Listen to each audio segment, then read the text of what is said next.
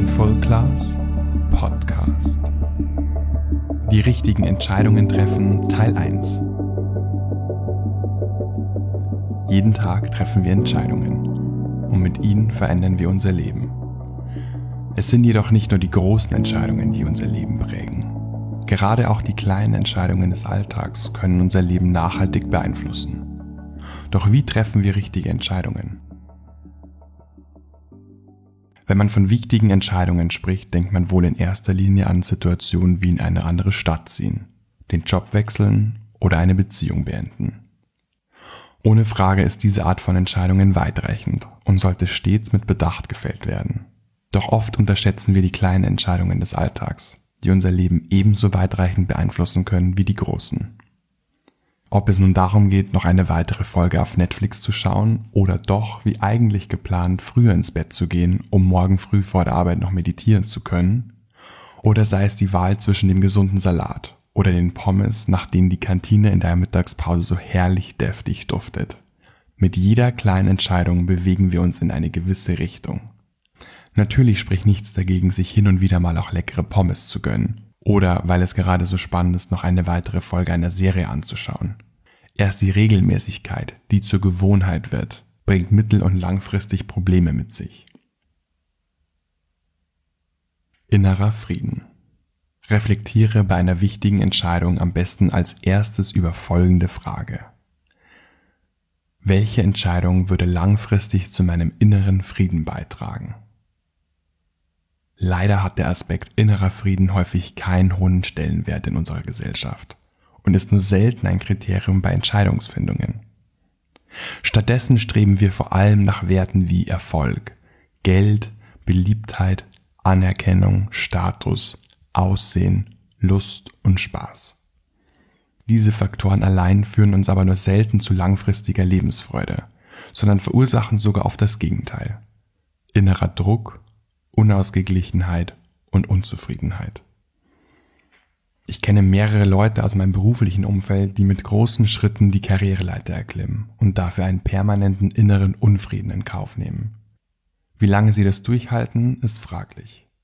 Ich will damit nicht sagen, dass man nicht hin und wieder auch mal Druck spüren und Stress haben kann. Diese Emotionen können in gewissen Phasen sogar sehr hilfreich sein. Wenn wir aber einen dauerhaften inneren Unfrieden bemerken, ist es sicher eine gute Idee, bei den nächsten Entscheidungen den Faktor innerer Frieden mit in die Waagschale zu werfen. Intensive Emotionen. Eine intensive Emotion löst eine Reaktion aus, die wir im ganzen Körper spüren.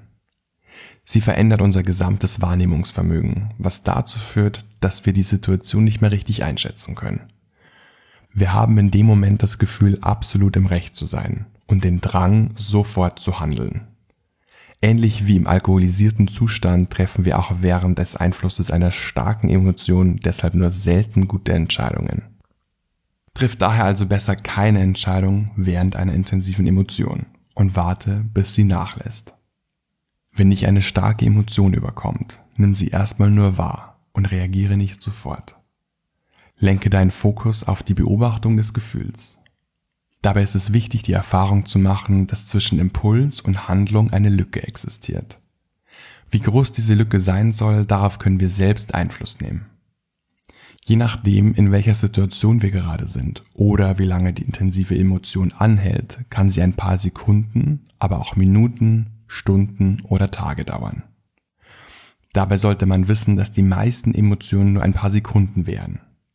Der Grund dafür, dass wir eine Emotion trotzdem über einen längeren Zeitraum fühlen, ist die mentale Wiederholung des Geschehens, das sie ausgelöst hat. Wir lassen das, was passiert ist, immer wieder wie einen Film vor unserem geistigen Auge ablaufen. Und dieser Film ruft die Emotion stets neu hervor. Versuche also intensive Emotionen, die dich zu überstürzten Reaktionen verleiten könnten, zu spüren und lege den Fokus auf das Beobachten. Aus der beobachtenden Position heraus baust du nämlich eine Distanz zu deinen Emotionen auf. Dabei erschaffst du den Raum, in der die Emotion aufgehen und wieder verblassen kann. Danach ist deine Sicht auf die Dinge dann viel klarer. Zufriedenheit vor Anerkennung. Wir alle wollen dazugehören und akzeptiert werden. Anerkennung ist uns wichtig. Wir möchten gesehen und verstanden werden.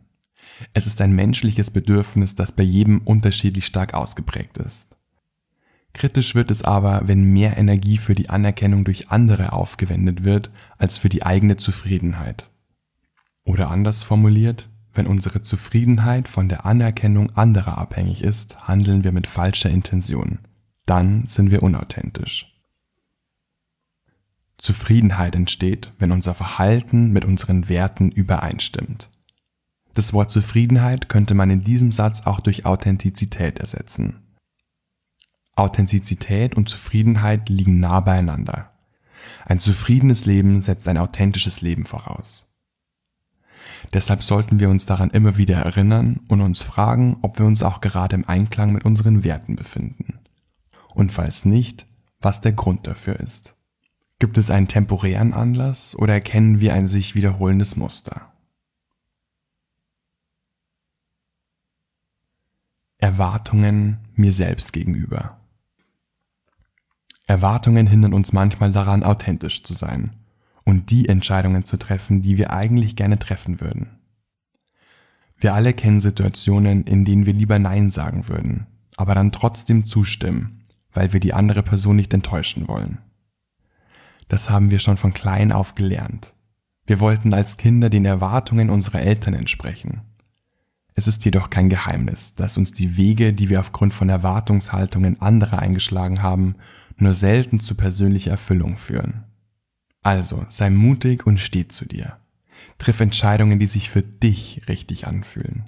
Denn du bist verantwortlich für dich. Höre auf deine innere Stimme und lass dich von der Angst, andere zu enttäuschen, nicht lähmen. Denn auf dem Weg zu mehr Authentizität werden wir hin und wieder mal andere Menschen enttäuschen. Manchmal sogar unsere Liebsten. Das heißt allerdings nicht, dass du ab sofort anderen stets deine Meinung um die Ohren hauen oder bei der Bitte um einen Gefallen deinem Gegenüber ein schroffes auf keinen Fall entgegenpfeffern sollst. Der Ton macht die Musik. Bleib also freundlich und bestimmt. Auch ich musste mich erst vor kurzem von den Erwartungen anderer befreien denn ich werde im März zu meinem Freund nach Berlin ziehen. Die Erwartungshaltung von Familie, Freunden und Kollegen war natürlich teilweise eine andere. Manche würden sich wünschen, dass ich noch eine Weile in München bleibe. Letztlich weiß ich aber, dass es der nächste richtige Schritt für mich ist. Und dieser Schritt impliziert, manche Leute eben enttäuschen zu müssen. Um für sich richtige Entscheidungen zu treffen, braucht es häufig einen Perspektivwechsel. Im zweiten Teil zum Thema Entscheidungen schauen wir uns daher drei Gegenüberstellungen an, die uns dabei helfen können, unsere Sichtweise zu verändern.